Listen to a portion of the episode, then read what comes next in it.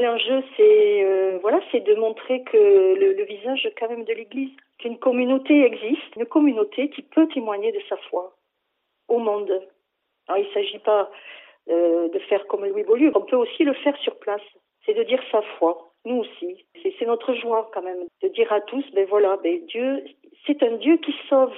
Et c'est par un sourire, par une invitation, par euh, aller à leur rencontre, c'est déjà beaucoup.